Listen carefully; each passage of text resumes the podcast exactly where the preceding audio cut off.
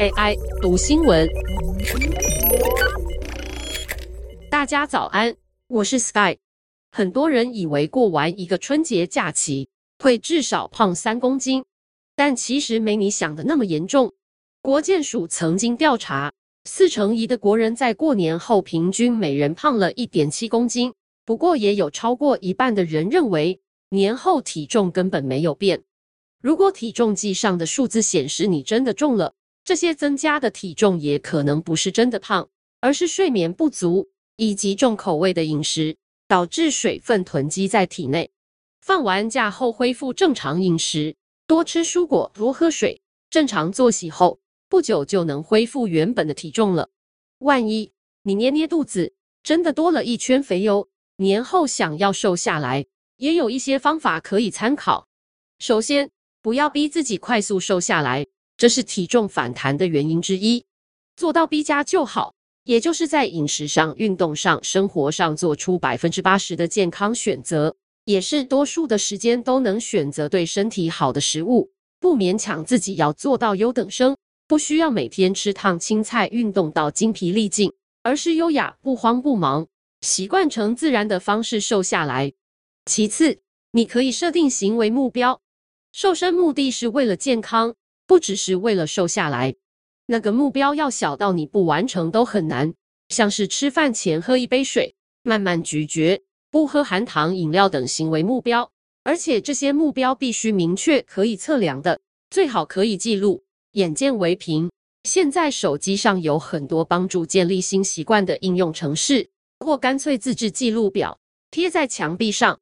定数字目标的坏处是，心情容易随着数字起伏，而且会为了数字目标牺牲健康，像是瘦不下来就干脆不吃，或是忽视身体给的讯息。明明很饿却不吃东西，身体的讯息就会越来越不可靠，新陈代谢开始混乱。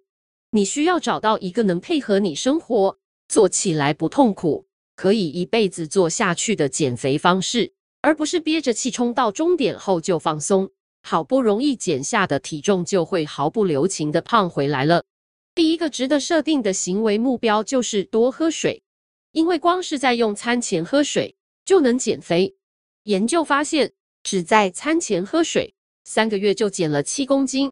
维吉尼亚理工大学追踪一群年龄在五十五到七十五岁的过胖男女，要求他们吃低卡饮食，其中分为两组。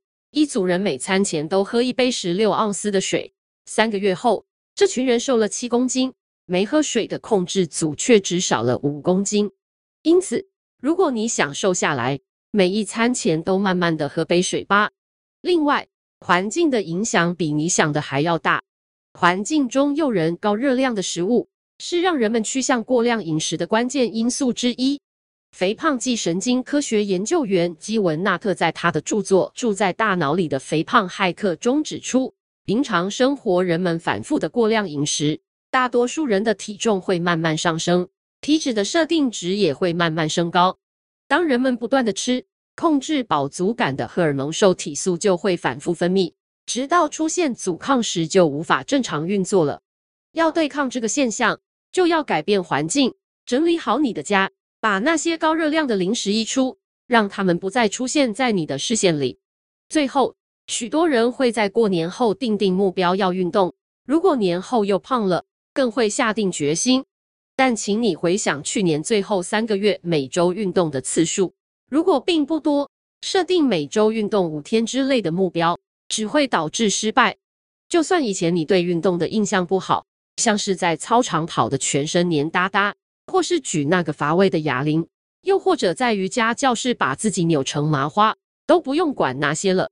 现在你要先找出一个会让你兴奋，或至少不会很讨厌的运动，否则为了瘦而做一件痛苦的事，最后你根本不会继续下去。例如，有人小时候没机会学舞蹈，现在有尊巴、律动、有氧等各种不同形式的舞蹈可以选择。如果你需要有人盯着，就选择有私人教练的健身房。如果你喜欢结合身心灵，瑜伽、太极会是个不错的选择。也许有人会问，什么时候运动最好，或是要运动几天？但其实任何有空的时间都适合运动。先动起来比较实在，至少先不讨厌运动或真的感受到运动带来的好处，像是神清气爽、体力变好，或是被同事称赞身形变挺之类的。每天如何过日子，是你能掌控的权利，也是决定健康与生活品质的关键因素。时时刻刻的选择，该吃什么、怎么吃、吃的顺序如何，该不该运动、如何运动、熬夜要熬到多晚、家里要不要整理等等，都是你自己的选择。今年开始，你不减肥，你重新打造自己的人生。以上文章由黄慧如撰文，技术由雅婷智慧提供。